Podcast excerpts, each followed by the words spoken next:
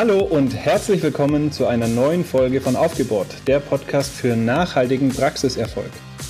Heute mit mir dabei sind Diana Haber und frisch erholt aus dem Urlaub zurück Christian Brendel. Hallo ihr beiden. Hi, hallo. Hallo. Wir haben heute einen äh, Mittwoch im August. Es, ist, es sind 27 Grad aktuell. Beste Betriebstemperatur für einen ganz, ganz spannenden Podcast. Äh, und es geht heute um das Thema Benchmark. Wie kann ich meine Praxis bewerten? Wie kann ich sie messen im Vergleich zu anderen? Das ist immer ein ganz spannendes Thema, weil viele Praxisinhaber natürlich wissen wollen, wie gut bin ich denn unterwegs? Wo habe ich vielleicht noch Leistungsreserven? Wo habe ich Schwachstellen vielleicht auch in den Prozessen? Äh, für all das und noch mehr können wir Benchmark heranziehen. Und damit steigen wir auch ein mit einer kleinen Definitionsrunde, was denn Benchmark ist. Und der Christian ist ja frisch erholt. Der darf jetzt dann gleich mal mit der Theorie loslegen. Ja, danke. Ja, ich werde jetzt hier, glaube ich, keine Definition vorlesen, aber ich glaube, ähm, wenn man sich überlegt, äh, es kommt aus dem Englischen und, und es bedeutet eigentlich einfach Maßstab erstmal. Ne? Ein Benchmark ist ein Maßstab. Ähm, ich werde hier eine, eine Definition verlinken in den Show Notes für die, die sich interessieren.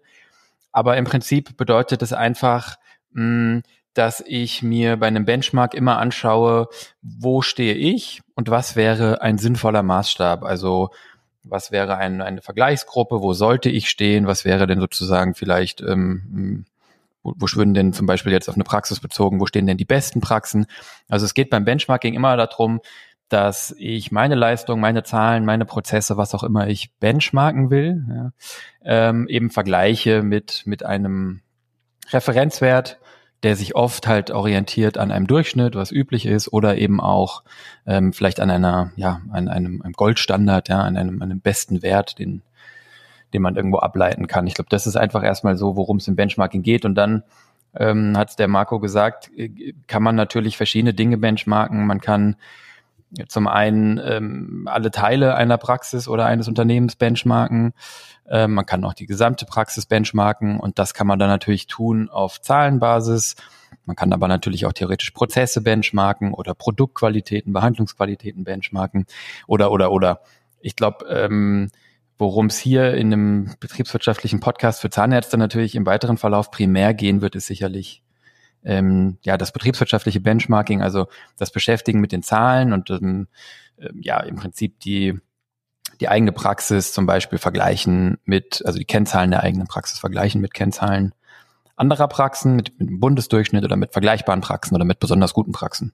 Ich glaube, das ist so grob, um was es geht. Genau. Also ich glaube, das ist auch das, was die meisten darunter verstehen, nämlich ähm, ihre eigenen Praxiszahlen mit den Praxiszahlen anderer Praxen zu vergleichen. Und genau, was du gerade gesagt hast, häufig wird ein Durchschnitt herangezogen. Ähm, Wäre vielleicht sinnvoller, wirklich zu sagen, was ist denn nicht der Durchschnitt, sondern was sind denn die besten Praxen, um sich an denen zu orientieren. Und ähm, es ist eben ganz wichtig, dass man nicht vergisst, dass neben dem, was wir jetzt so klassischerweise unter Benchmarking verstehen, eben auch die eben an angesprochenen anderen Faktoren, die qualitativen Faktoren berücksichtigt werden müssen in der Praxis, eben wie zum Beispiel in den Prozessen. Nur ist das wesentlich schwieriger in der Messbarkeit. Also ich glaube, das ist der Grund, warum viele da ähm, nicht so genau äh, hinschauen oder sich nicht so einfach vergleichen können, weil die Praxis eben die Kennzahlen haben muss von anderen Praxen, um sich überhaupt vergleichen zu können. Und es auch sehr, sehr schwierig ist, dieselbe Datenbasis an der Stelle zu haben. Und ähm, deshalb wird eigentlich eigentlich im, in der Dentalbranche hauptsächlich das quantitative Benchmarking gemacht, also auf äh, Zahlenbasis. Was daran aber ganz schön ist, man kann dieses auch als Basis nutzen, um dann eben Ableitungen ähm, zu finden für die qualitativen Bereiche. Also man sieht ja häufig in den Zahlen, an welchen Stellen es funktioniert und wo man eben noch Optimierungspotenzial hat. Ganz genau. Und letztlich ist es ja auch immer die Basis dann dafür. Das Benchmarking wird oft als Basis hergenommen, um eben Leistungsreserven zu identifizieren, um dann in einem genaueren Blick festzustellen, wie, welche Hebel habe ich jetzt, wo, welche Stellschrauben muss ich bedienen, um dann entsprechend besser zu werden dabei. Ich fand es übrigens gerade sehr spannend, Diana, was du gesagt hast, ähm, dass die, ähm, dass man eben keinen Durchschnitt nimmt, sondern dass man sich an die Besten messen soll. Ähm, wir kommen nachher nochmal darauf, wenn es darum geht, wo kriege ich denn Daten fürs Benchmarking her? Da haben wir auch ein paar Quellen genannt, die eben genau mit Durchschnittszahlen rechnen. Das ist im mhm. ersten Moment natürlich eine super Orientierung, um so ein Gefühl dafür zu kriegen. Ähm, aber wirklich Benchmarking mit den Besten ist dann schon nochmal eine Nummer schwieriger. Es gibt einige ähm, Tools, auch integriert in, in, in Software, Buchhaltungsprogramme, äh, die Benchmarking machen. Ihr macht das ja bei, bei Solvi auch. Ihr habt auch ein Benchmarking-Modul, ähm, wo ihr dann einfach auch, äh, wenn man so will, die Praxiszahlen vergleichen könnt ja? und dann noch entsprechend die Auswertungen fahren könnt. Genau. Ähm, aber es ist gar nicht so einfach herauszukristallisieren, was denn die besten sind. Also es ist schon unheimlich schwierig und das machen, glaube ich, eigentlich die meisten Anbieter von Benchmarking-Daten, die Praxen überhaupt zu gruppieren. Also ähm, die Praxen vergleichbar zu machen, indem man sagt, wir vergleichen Einzelpraxen mit Einzelpraxen, wir vergleichen Berufsausübungsgemeinschaften mit Berufsausübungsgemeinschaften und wir vergleichen eben zum Beispiel MVZs miteinander. Und allein das ist schon unheimlich schwierig. Und ähm, wenn man jetzt noch hingeht und sagt, okay, wie definieren definieren wir denn eigentlich, wer die Besten aus dieser Kategorie ja. sind, ähm, dann wird es noch schwieriger, weil ähm, man ja auch erstmal definieren muss, was ist denn überhaupt der Erfolg. Ne? Mhm. Geht es da um die Rentabilität? Geht es da am Ende um den Gewinn pro Partner? Und ähm, ja, da gibt es eben sehr, sehr viele Kategorien, die man da abbilden muss. Man könnte ja der Einfachheit halber sagen, ich bin besser als der Durchschnitt, also gehöre ich zu den Besseren, oder? Ja, das wäre eine Möglichkeit, definitiv. Also ähm, eine, eine spannende äh, Möglichkeit, äh, die, die es noch gibt, da ähm, bin ich selbst zusammen mit einer Kollegin, mit der Gina Druck unterwegs. Ähm, wir machen so Benchmarking-Seminare, wo die Praxen sich offen miteinander vergleichen. Und mhm. ähm, da sind dann eben häufig schon Praxen, die auch, ähm, sage ich mal, in einer Erfolgskategorie zumindest sind. Ähm, werden jetzt häufig sehr erfolgreiche Praxen eingeladen, die sich miteinander eben in den Vergleich setzen. Und man sieht da sehr, sehr schön, warum welche Praxisstruktur welche Zahlen hat. Mhm. Und ähm, dann wird eben ganz offen darüber gesprochen, warum dem so ist in der einzelnen Praxis. Das heißt, die Zahlen werden auch offengelegt. Und das ist natürlich eine wunderbare Gelegenheit, auch voneinander lernen zu können. Denn die meisten Benchmarkings finden anonym statt. Ähm, mhm. Und wenn ich Durchschnittswerte angucke, dann weiß ich nie, wer ist da drin. Und ich weiß auch nicht, warum haben die besten Praxen diese Zahlen. Denn ähm, ich weiß einfach nicht, welches Konzept dahinter steht. Und ähm, deshalb bin ich persönlich ein Riesenfan von einem offenen Benchmarking. Ja.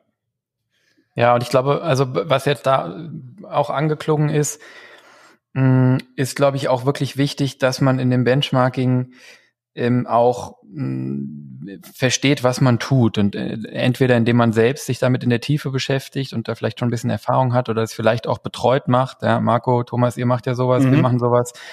Ähm, weil was ich immer wieder erlebe, ist, dass man ähm, so ein Benchmarking hat so eine Verlockung, wenn ich da jetzt nur mir zum Beispiel die Rentabilität anschaue und dann einfach diese zwei Zahlen vergleiche. Meine Praxisrentabilität ist X und die Rentabilität meiner Vergleichsgruppe oder der besten ist Y.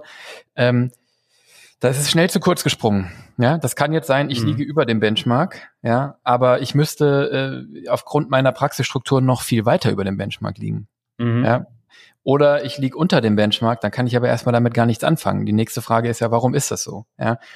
Und, ähm, und da ist, glaube ich, wirklich ähm, auch aus meiner, also auch schon bevor ich das hier mit Praxen gemacht habe, war ich bei so einer großen blauen äh, Bank in Frankfurt ähm, da war ich tatsächlich fürs, fürs Benchmarking der Gesamtbank äh, verantwortlich mit einem Team äh, in Mumbai.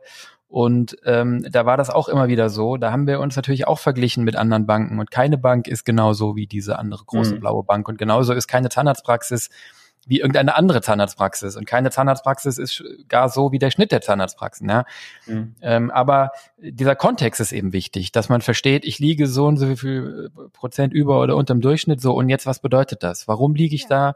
Ist es gut? Ist, wo könnte ich liegen? Und dann muss ich das aufdröseln. Dann muss ich sozusagen in die darunter liegenden Kennzahlen gehen, muss mir eigentlich das ganze Netz an Kennzahlen, den ganzen Baum an Kennzahlen anschauen, um dann im Einzelnen zu verstehen, wie sich das zusammensetzt. Und dann gibt es eigentlich so ein Gesamtbild. Ja? Mhm. Und, und eigentlich macht nur diese Gesamtbetrachtung Sinn mit einer, also der quantitativen, das quantitative Benchmarking, quasi die Zahlen in der Gesamtbetrachtung und dann, wie Diana gesagt hat, mit einer qualitativen Betrachtung verbinden, mit einer Erfahrung verbinden und dann findet man eigentlich äh, sozusagen das Gesamtbild und dann kommt man auch auf die richtigen Schlüsse und dann können die Zahlen das bestätigen, was ich schon lange geahnt habe, ja, und können sozusagen das qualitative Bauchgefühl unterstützen. Oder was uns genauso oft passiert, dass die Zahlen eine ganz andere Sprache sprechen, als mhm. die qualitative äh, Einschätzung oder dieses Bauchgefühl erstmal gesprochen hat. Aber wenn man es dann aufdröselt, dann kriegt man ein Gesamtbild. Ja, und dieses Gesamtbild ist, glaube ich, einfach wichtig, dass man sich nicht versteift auf einzelne Zahlen. Ne? Genau. Und wichtig ist, ähm, das, was du eben ähm, gerade eben angesprochen hast, dass man sich die gesamte Praxis anschaut und auch ähm, bei der Betrachtung der Zahlen berücksichtigt, was für eine Praxisstruktur ist das. Und ganz deutlich wird das am Beispiel der Personalkosten. Ja? Ähm, da hört man ja immer wieder äh, diese Kennzahl von 30 Prozent, wo man natürlich auch erstmal fragen muss, 30 Prozent von was. Mhm. Und äh, dann muss man darüber sprechen, was für eine Praxis habe ich denn überhaupt? Habe ich eine ähm, Gemeinschaftspraxis, also eine Berufsausübungsgemeinschaft mit drei Inhabern ohne angestellte Zahnärzte, dann ist 30 Prozent unter Umständen schon viel, ja.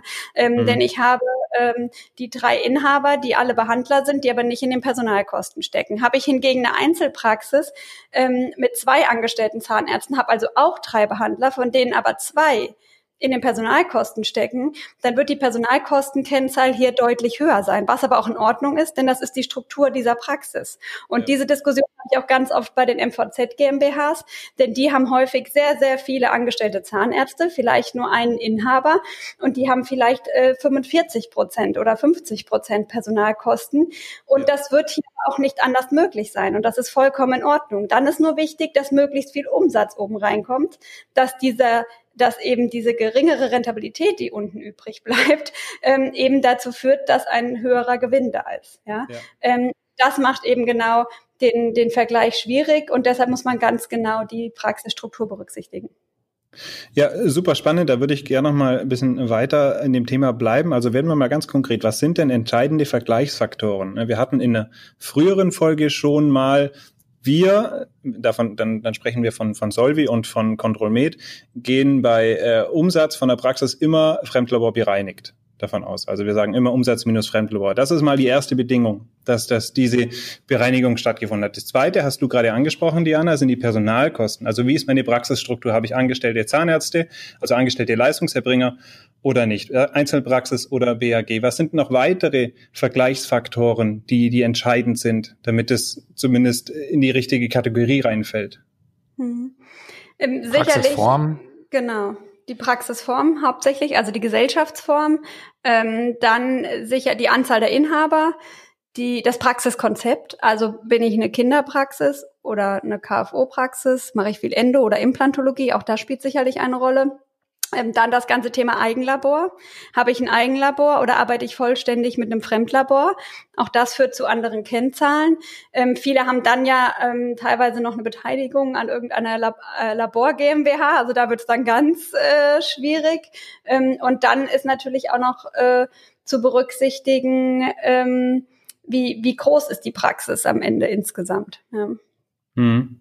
Ja, also wer vielleicht äh, ähm, den Vortrag auf dem Dempsey Ostsee Forum gesehen hat, äh, Praxismodelle im Vergleich, da haben wir das ja auch rausgearbeitet, ähm, dass, was Diana sagt, natürlich größere Praxen ähm, andere Rentabilitätskennzahlen haben und dann Kosteneffizienzen haben. Ne? Und von daher Größe tatsächlich wichtig. Und was mir noch einfällt, natürlich auch die, die Lage der Praxis. Auf, auf der mhm. einen Seite mhm. Makro, ähm, was man immer wieder sieht, ist natürlich eine Praxis in Ostdeutschland hat einfach ähm, realistisch betrachtet äh, andere Kennzahlen als eine Praxis in Westdeutschland. Im Süden anders als im Norden. Ja, mhm. also ähm, ja, also ich glaube, das ist jetzt auch kann man durchaus vereinfacht sagen, süddeutsche Praxen äh, ja, äh, haben einfach höhere Rentabilitäten zum Beispiel ja, als norddeutsche. Und dann natürlich auch die Mikrolage, ja, Stadt versus Land. Also man sieht schon, da kommen ein paar Themen zusammen, ähm, ja, die, die einfach erfordern, dass man so einen Vergleich sinnvoll macht. Genau. Mhm. Und aber wichtig ist an der Stelle, dass ähm, man zwar unterscheiden muss und das berücksichtigen muss im Benchmark, aber dass es nicht heißt, dass man sich nicht mit anderen Praxen vergleichen kann. Ja. Denn ähm, genau das finde ich in unseren Gruppen immer spannend, wenn ähm, wir da eine Dreier-BAG sitzen haben mit einer mega Rentabilität und ganz niedrigen Personalkosten und daneben ein, eine, ein großes MVZ sitzen haben mit ganz, ganz vielen angestellten Zahnärzten und die darüber streiten, was jetzt das bessere Konzept ist und am Ende des Tages eigentlich beide super erfolgreich sind, zeigt das ja, dass es eben viele Erfolgskonzepte ähm, geben kann. Und ähm, das ist aber einfach interessant, äh, finde ich, diese Erkenntnisse daraus zu ziehen. Ne? Warum ja. ist die eine Praxis vielleicht erfolgreicher als die andere äh, ja. und was macht sie anders? Und nicht jedes Konzept lässt sich für mich umsetzen, aber manchmal sind es einfach kleine Dinge, die ich mir rauspicke, die ähm, vielleicht meiner Praxis dann auch weiterhelfen. Das stimmt, das stimmt. Und ich finde es spannend eben, dass du von euren äh, Benchmarking-Workshops erzählt hast, äh, die da stattfinden. Das ist ja alles jetzt im ersten Moment erstmal externes Benchmarking. Also wenn wir uns jetzt ein bisschen, wenn wir da unterscheiden wollen zwischen externem und internem Benchmarking, ähm, vielleicht noch ganz kurz, bevor wir dann darauf kommen, wo wir denn die Daten für ein Benchmarking herbekommen, nochmal, ähm, es macht auch durchaus Sinn, internes Benchmarking zu machen. Das wäre dann zum Beispiel ein klassischer ähm, Periodenvergleich. Ne? Wie ist mein 2019 gelaufen zu 2020? Wir haben das ja jetzt in Corona äh, auch ganz oft angesprochen, dass man, dass, dass wir auch im Slick auch verglichen haben, wie ist denn 2019 gelaufen und dann schauen wir uns an, wie läuft 2020 und dann den Unterschied daraus herzustellen. Oder was sind eurer Meinung nach noch weitere Aspekte für das interne Benchmarking von Praxen? Ja, also die, ähm, ich glaube grundsätzlich ähm, sollten viele Praxen sich erstmal auf sich selber konzentrieren. Ähm, das habe ich ja auch so ein bisschen ähm, eingebracht in der, in der Vorbesprechung. Ich ähm, bin ein bisschen hin und her gerissen, was Benchmarking grundsätzlich angeht. Alle wollen sich immer mit anderen Praxen vergleichen und ich kann das auch verstehen und ich finde es selber auch sehr spannend. Aber ich glaube, dass es vielen Praxen gut tun würde, sich eben ein bisschen mehr nach innen zu richten. Und das eine ist eben das, was du gerade angesprochen hast, der Blick zurück. Jetzt sagen viele immer, naja, was soll ich denn das Vorjahr mhm. ansehen mhm. und die Vergangenheit betrachten? Ich will doch in die Zukunft gehen mit meiner Praxis. Aber ich kann ja auch aus meiner Vergangenheit lernen. Wenn das Jahr 2019 ein besonders gutes war, dann kann ich mir zum Beispiel überlegen, was habe ich denn in dem Jahr besonders gut gemacht? Oder wenn es eben nicht gut war, dann kann ich ja auch Erkenntnisse daraus ziehen. Und ähm, dann kann ich mir natürlich immer die jetzige Situation anschauen und natürlich auch in die Zukunft planen. Also ich finde, ein ganz wichtiger, ähm, ein ganz wichtiger Benchmark ist für mich immer die Ist-Situation mit dem eigenen Plan, also mit den Zielen, dass die Praxis sich selber Ziele setzt und auch versucht, diese zu erreichen und dann eben immer wieder aus den eigenen Taten Erkenntnisse zieht. Und ähm, da kann man sich sehr gut mit sich selber vergleichen, auch finde ich. Ja, äh, übrigens an dem Punkt, äh, sorry Christian, gleich darfst du, äh, an dem Punkt nochmal ähm, ähm, der Hinweis, dass wir nicht nur Gesamtpraxis äh, benchmarken können, sondern auch Teilbereiche daraus. Ne? Also das heißt, wir, wir haben eine Ausgliederung in, in Profit Center oder äh, es gibt verschiedene Standorte, die kann man ja unter, also an sich selbst auch nochmal benchmarken. Absolut. Oder einzelne angestellte Zahnärzte, Prophylaxekräfte. Ja. Ja, ich meine, die, die, ähm, die Frage ist so ein bisschen, was du aus dem Benchmarking rausholen willst. Ne? Und du hast ja mhm. im Prinzip, äh, Diana, eben, eben auch gesagt, wenn du, mh, hm, also ich glaube, das Benchmarking kann halt mehrere Funktionen haben. Ja? Die eine Funktion ist so diese, diese nackte, was man, glaube ich, in der Regel darunter versteht, da gibt's äh, wie so eine Hürde oder eine Sprosse und über die möchte ich drüber springen, da möchte ich besser sein, da möchte ich mich dagegen vergleichen, wie weit bin ich davon weg und dann möchte ich gucken, dass ich da drüber komme. Ne? Und das kann ich natürlich im internen und im externen äh, Benchmarking machen, also wenn ich mich mit anderen vergleiche und mit mir selbst. Was halt nur in dem externen Benchmarking möglich ist, ist dieser Aspekt, den du, den du dann vorhin genannt hast, ähm, nämlich das von anderen lernen. Ja? Mhm. Also wenn ich das Benchmarking nicht verstehe als etwas, wo ich hinkommen muss, eine Zahl, die ich erreichen muss, sondern als, aha, guck mal, was gibt's denn für verschiedene Modelle und wie sehen die denn auf der Zahlenwelt aus? So, ja, also in unserem, mhm. wie gesagt, in unserem Benchmarking-Seminar. Ne?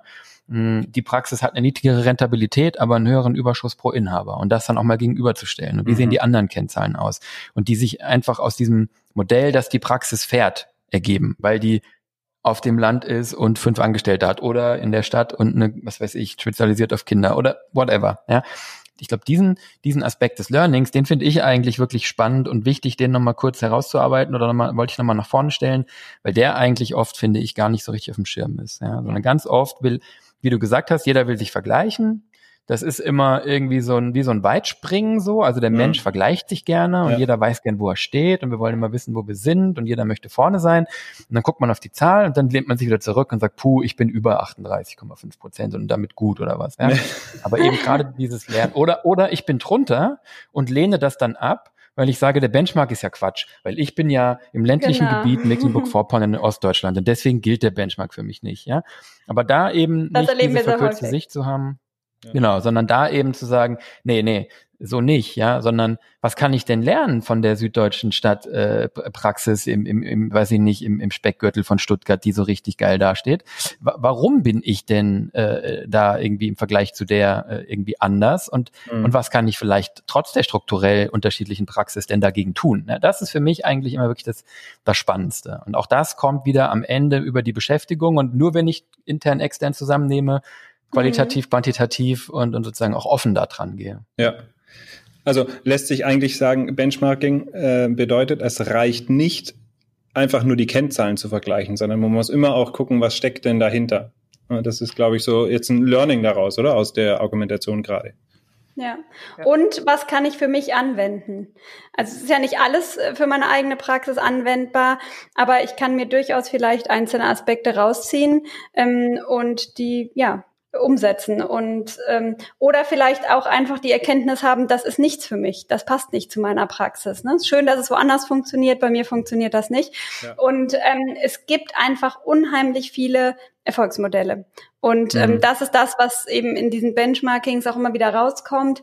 Ähm, es gibt nicht das eine Erfolgsmodell und daran sieht man auch, dass man die ein, eigene Praxis mit dem eigenen Konzept in jedem Fall erfolgreich machen kann, indem man eben bestimmte Dinge vielleicht umsetzt und für sich erkennt. Und das ist einfach das, ja, das startet damit, dass ich mich damit beschäftige. Wo stehe ich eigentlich? Ja, ganz genau. Zu den Erfolgsmodellen einer Praxis wollen wir auch noch eine Folge machen, die dann nach der Miniserie kommen wird. Wollen wir uns jetzt mal angucken, ähm, wo kriege ich denn Daten für Benchmarking her oder wie kann ich mich als Praxisinhaber jetzt benchmarken? Ich meine, wir machen das bei uns in der Praxis. Wir haben ja von Anfang an schon ähm, Solvi respektive damals noch Fibodoc und auch ControlDoc genutzt, nutzen das weiterhin und auch da gibt's ja ein Benchmarking-Modul, mit dem wir arbeiten. Zusätzlich gibt's ja das jährliche KZBV-Jahrbuch, wo auch Daten drin sind, mit denen ich mich vergleichen kann. Was, was habt ihr noch für, für Tipps für, für Informationsquellen zum Benchmarking, Christian, mit denen ihr arbeitet dort? Also ähm, genau, das, das sind eigentlich schon so ein paar wesentliche, die du genannt hast, die jetzt branchenspezifisch sind. Es gibt natürlich noch Benchmarking-Daten vom Statistischen Bundesamt, äh, Destatis. Mhm. Dann gibt's ähm, natürlich auch ähm, von Datev den Versuch, ähm, äh, Benchmarks äh, zu erzeugen, die dann oft über Steuerberater angeboten werden. Und ähm, was jetzt in, seit der letzten IDS vermehrt angeboten wird, ist Benchmarking von den Abrechnungsgesellschaften. Mhm. Ähm, das ist, glaube ich, so, das sind, glaube ich, so die, die Punkte, die so branchenrelevant sind. Ich meine, man, man muss halt immer schauen, prinzipiell kann man diese Daten, glaube ich, alle heranziehen für ein Benchmarking, wenn man alles beachtet, was wir jetzt sozusagen bis hierhin schon gesagt haben. Also wenn ich die mit der gebotenen Vorsicht behandle, wenn ich verstehe, was ich da womit vergleiche, ähm, dann kann man äh, diese Daten, glaube ich, grundsätzlich alle nehmen. Wir haben natürlich, ähm, finde ich, immer dann ein Problem, wenn wir Datenquellen haben, die nicht vollständig sind. Also zum Beispiel sind die Benchmarkings von Abrechnungsgesellschaften, das ist dann äh, ein Benchmarking, wo es natürlich nur auf der Leistungsseite ähm, ähm, gebenchmarkt werden kann. Ähm, die haben natürlich ähm, den Nachteil, da kann ich mir dann anschauen, wie viel habe ich von bestimmten Behandlungspositionen abgerechnet mhm. und wie vergleicht sich das im Benchmark und welche Faktoren habe ich zum Beispiel da im Schnitt angewendet und solche okay. Geschichten. Mhm. Hat natürlich den Nachteil, dass ich da immer nur das benchmarke, sowohl meine eigenen Zahlen als auch den Benchmark, was über Abrechnungsgesellschaften abgerechnet wurde. So ja. kann man jetzt darüber diskutieren, ob das repräsentativ für den Gesamtmarkt ist. Also das ist so ein Fallstrick. Und dann gibt es natürlich andere Datenquellen, die ähm, äh, auch äh, andere Unternehmen, die Benchmarking anbieten in der Branche, die dann auf Umfragen basieren, auf Fragebögen basieren. Mhm. Da hat man immer so ein bisschen das Problem, dass ähm, ja so ein Fragebogen hat immer einige Fehler auch in der Erhebung. Ja, also ähm, da tendieren dann die mitzumachen, die besonders gut sind. Da tendiert der Mensch auch dazu, sich etwas besser zu machen. Das heißt, Benchmarks, die basierend auf Fragebögen sind, ähm, auf, auf Selbstauskunft, die sind immer sehr ambitioniert. Im Vergleich dazu hat man natürlich dann, ja, im Vergleich dazu hat man dann natürlich, sage ich jetzt mal, äh, mit Datev-Daten oder mit Daten zum Beispiel aus Solvi den Vorteil, dass ich da schon mal äh, auf jeden Fall meine, ich sag mal, echten Zahlen drin habe. Also mhm. laut Buchhaltung, ja. Jetzt ist die Buchhaltung auch nicht äh, sozusagen äh, äh, der Weisheit letzter Schluss, aber zumindest sind es keine ausgedachten Zahlen oder keine interpretierten Zahlen, keine Zahlen aus dem Gedächtnis, mhm. sondern es sind die Zahlen, die ich am Ende ans Finanzamt gegeben habe, ja, und die ja auch nach gewissen Buchhaltungsregeln entstanden sind. Damit haben wir also eigentlich bei solchen Zahlen die beste Vergleichbarkeit. Ja. Und ähm, ja, und dann ist natürlich immer die Frage, ähm, bei, bei Zahlen jetzt ähm, wie zum Beispiel DATEV oder so, wie gut gelingt es da, solche Bereinigungen vorzunehmen, was ihr vorhin gesagt habt. Mhm. Das Fremdlabor muss sich in der Zahnarztpraxis auf jeden Fall rausrechnen.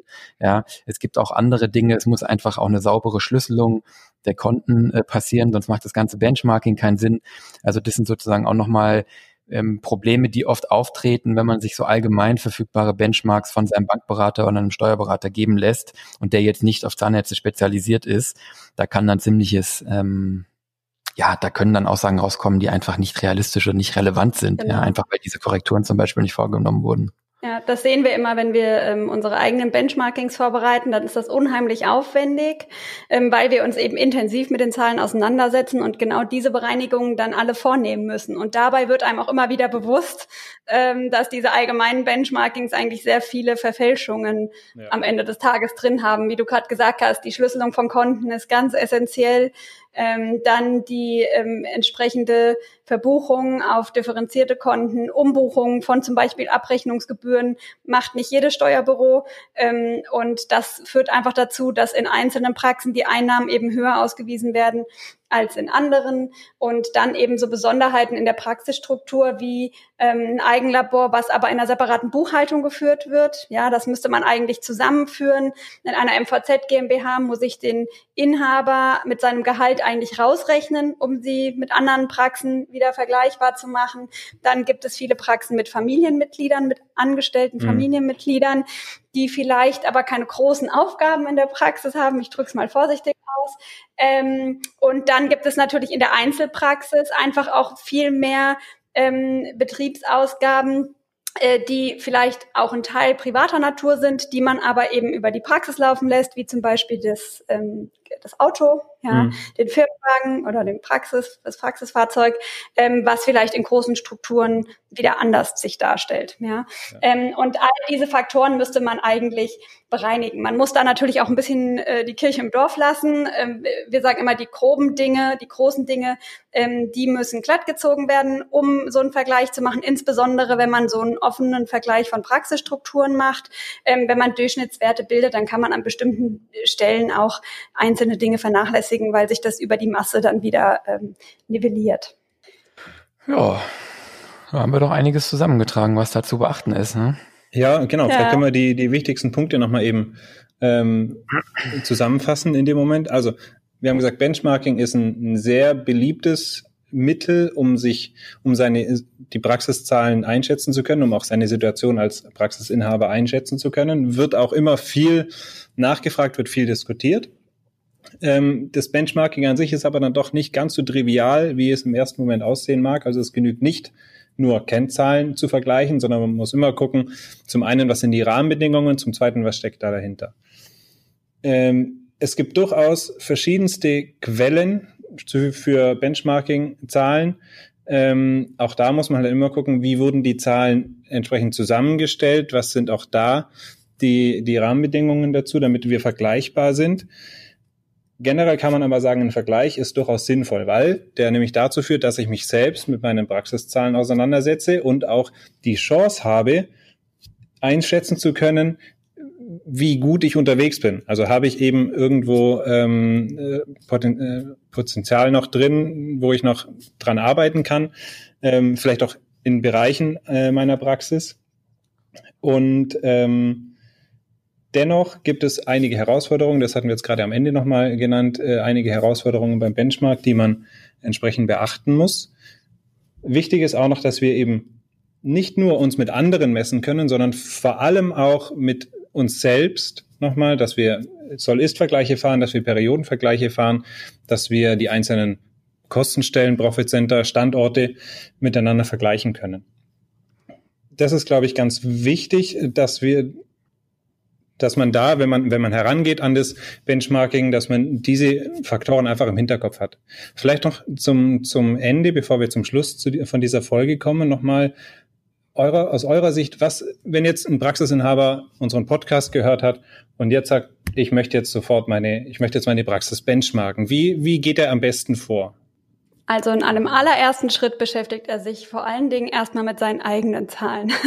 Denn äh, erstmal äh, muss er wissen, äh, wo er selber steht, um sich mit anderen vergleichen zu können. Das ist mal der allererste Schritt und zwar im Detail. Also nicht oberflächlich mit den eigenen Zahlen beschäftigen, sondern in der Tiefe. Das ist, ist glaube ich, der allererste Schritt. Und ähm, dann kann er sich natürlich Vergleichszahlen heranziehen, aus äh, welcher Quelle auch immer.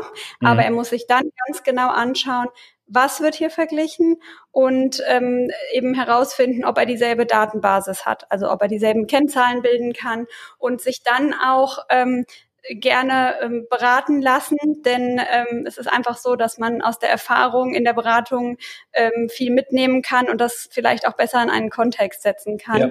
Denn Durchschnittswerte und ähm, ja, Kennzahlen, die nicht im Gesamtkontext betrachtet werden, vielleicht falsch eingeordnet werden. Und ich glaube, da äh, sprechen alle Berater in der Dentalbranche ähm, dieselbe Sprache oder, oder sind derselben Meinung, ähm, dass Benchmarking-Zahlen unbedingt äh, ja, eingeordnet werden müssen. Okay. Schön zusammengefasst. Gibt es okay. nicht viel hinzuzufügen, ne? Ja, die, die äh, Praxisinhaber können natürlich jederzeit ähm, äh, eines eurer Benchmarking-Seminare besuchen, ähm, können sich mit euch in Verbindung setzen wegen eures Benchmarking-Tools, was ihr auch anbietet, können sich bei uns melden. Wir schauen natürlich auch mit äh, gemeinsam auf die Zahlen und erstellen ein Benchmarking. Ähm, das steht ihr natürlich jederzeit frei, da freuen wir uns sehr darüber. Genau. Super. Sind wir durch oder habt ihr noch was zu dem Thema?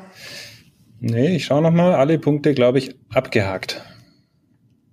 Jawohl. Wunderbar.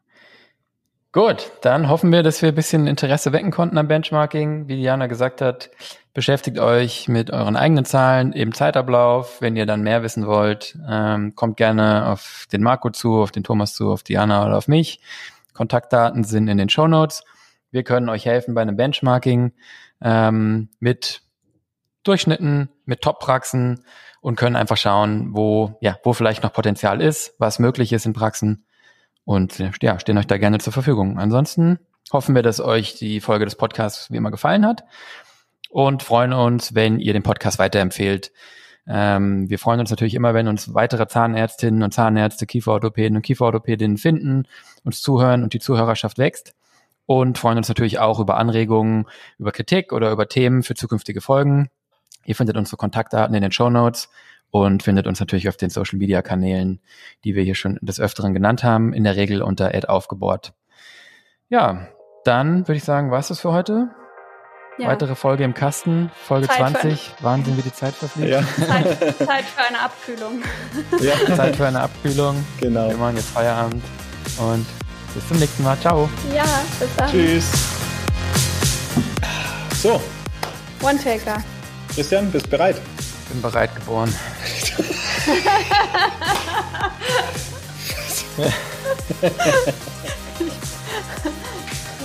ach Gott, ach Gott, ach Gott.